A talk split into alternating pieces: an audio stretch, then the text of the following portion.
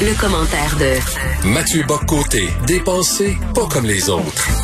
Bon, cher Mathieu, je sais que tu veux parler de vaccination, mais avant, avant, je veux avoir ton grain de sel là-dessus. Alors, aux États-Unis, euh, le Congrès américain a repris ses travaux. Et euh, comme le veut la tradition, lorsqu'on recommence en début d'année des travaux au Congrès, on demande à un membre du Congrès de faire la prière. Bon, parce qu'aux États-Unis, c'est comme ça, c'est pas une théocratie, mais ça ressemble. Alors là, il y avait un congressiste, un congressman, alors Monsieur Cleaver, révérend Emmanuel Cleaver, qui a fait la prière et il a terminé sa prière en disant Hey men and hey women. Oui, alors non, j'ai vu cette histoire-là.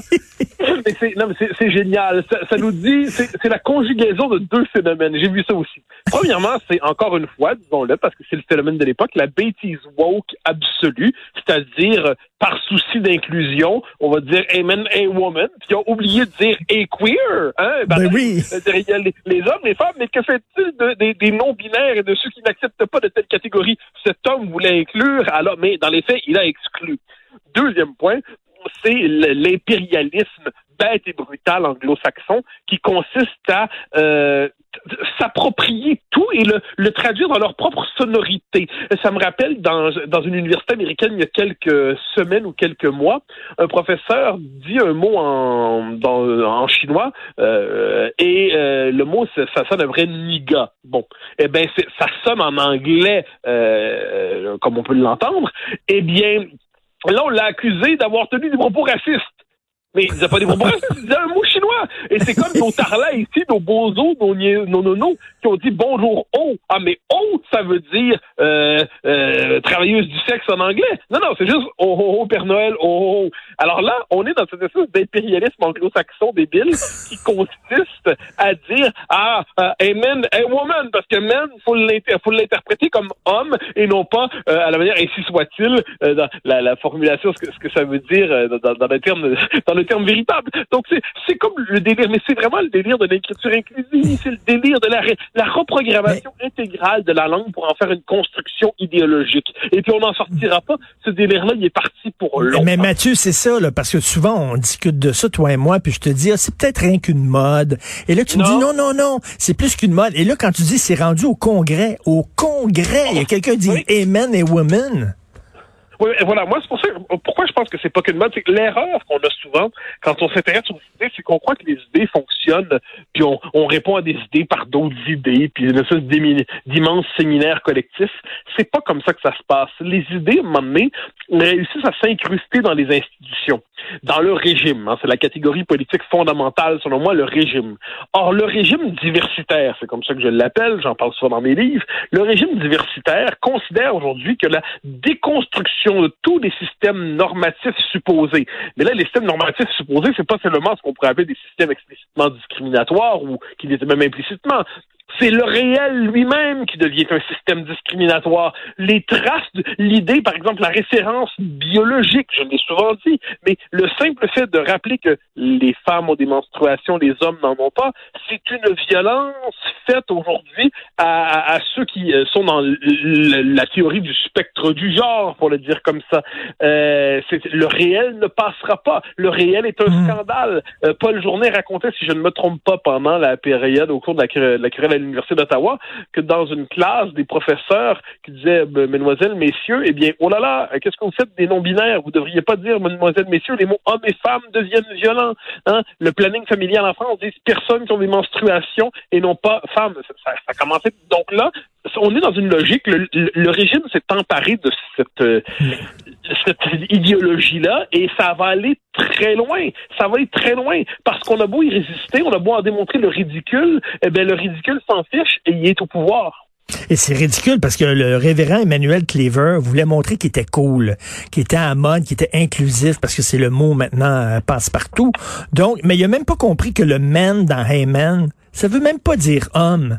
Amen, ça veut dire quoi? Que Dieu vous bénisse ou quelque chose comme ça? soit-il, mais soit-il. Mais, mais, mais, mais, oui, mais, mais, ça, c'est, c'est ça qui est, qui, qui est fou là-dedans. C'est-à-dire, et ça, on en revient à, là, je peux pas m'empêcher de le dire, mais la bêtise américaine et anglo-saxonne, c'est qu'il n'existe pas d'autres langues en ce monde que la leur. Il n'y existe sinon que des dialectes locaux. Et ce qui sonne dans une autre langue comme un mot de la leur, eh bien, c'est un scandale. Ce qui sonne dans leur langue, tu sais, on est, on est dans à peu près la même situation euh, que le français qui nous dit euh, les, les, les gosses. Et là, on, nous au Québec, on dit Ah, vous êtes gosses, vous êtes gosses! Ah! et là, comme deux, comme des. Là, regardez, juste d'un pays à l'autre. Et là, ben là, d'une langue à l'autre, là, c'est même pas deux formes, deux significations distinctes d'un mot dans une même langue. Non, dans une autre langue, ça sonne différemment. Eh bien, on va prêter une signification euh, à cette sonorité en fonction de notre propre langue. Mais ça, c'est, euh, pour le dire avec un terme qui me vaudra les reproches, c'est des Mongols à batterie qui pensent comme ça. mais on n'en sortira pas parce que là, tous les mots potentiellement nous font basculer là-dedans. J'essaie de voir jusqu'où on peut aller. Mais tu sais, comme euh, Martin Cochon. OK, l'ancien éditeur Martin Cochon était majordome. Mais là, je pourrais pas dire majordome parce qu'il y a homme là-dedans. Donc, écoute, écoute, Caroline Saint-Hilaire m'a envoyé quelque chose. Il y a quelqu'un qui a écrit à l'ombudsman de Radio-Canada en disant ça devrait appeler ombudsperson. Pourquoi vous dites ombudsman? Moi, je me sens, euh, c'est un transgenre et dit, moi, je me sens offusqué, offensé par ça.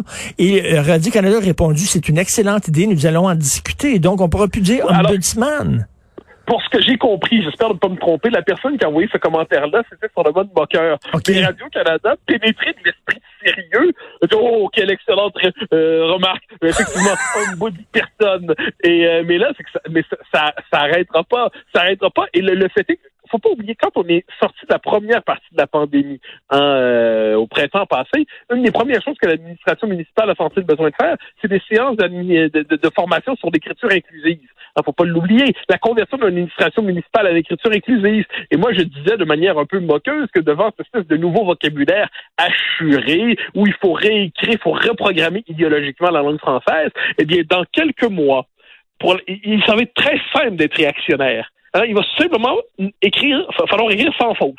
Écrire sans faute, écrire sans écriture inclusive, sans, sans, foutre un peu partout des points médians, des parenthèses, euh, m'amener des virgules dans le ciel, j'en sais rien. Si on se contente d'écrire correctement la langue française, on sera réactionnaire.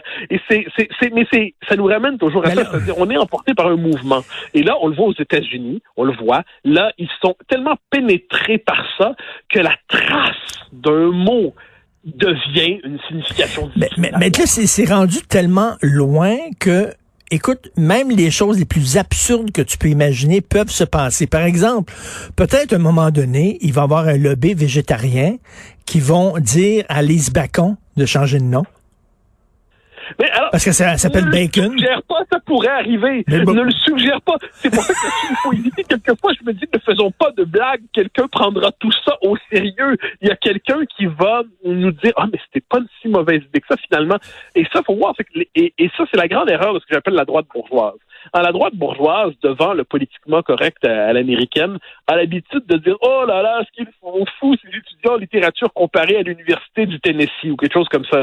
Hein? Et là, un moment donné, on se rend compte que les, folies du département de littérature comparée eh bien, deviennent la norme dans le, les départements de ressources humaines. Et là, il y a des formations dans les départements de ressources humaines où les gens doivent s'accuser donc de leur biais, biais ratio implicite et leur biais sexiste implicite et ça va aller très loin. Donc, euh, ce n'est plus un phénomène cantonné. La droite bourgeoise se fait se contente de rire. Mais on n'est plus à l'heure de Philippe Murray. Je veux dire, ce dont Philippe mhm. Murray, puis Philippe Murray qui n'était pas la droite bourgeoise par ailleurs, c'était le génial écrivain aristocratique, euh, euh, euh, qui est le, le, pamphlétaire génial. Mais là, la trou maintenant, on est rendu à ce moment où ces idées-là sont au pouvoir. Et ceux qui croient encore que 2 plus 2 égale 4 et que quand on dit Amen, on finit pas en disant A woman, euh, comme ça, eh bien, c'est nous qui sommes aujourd'hui dans l'opposition. Et l'opposition qui a très mauvaise réputation. Et on a beau rire, on a beau se moquer, on a beau tourner sans ridicule. En dernière essence, ces idées-là continuent de progresser.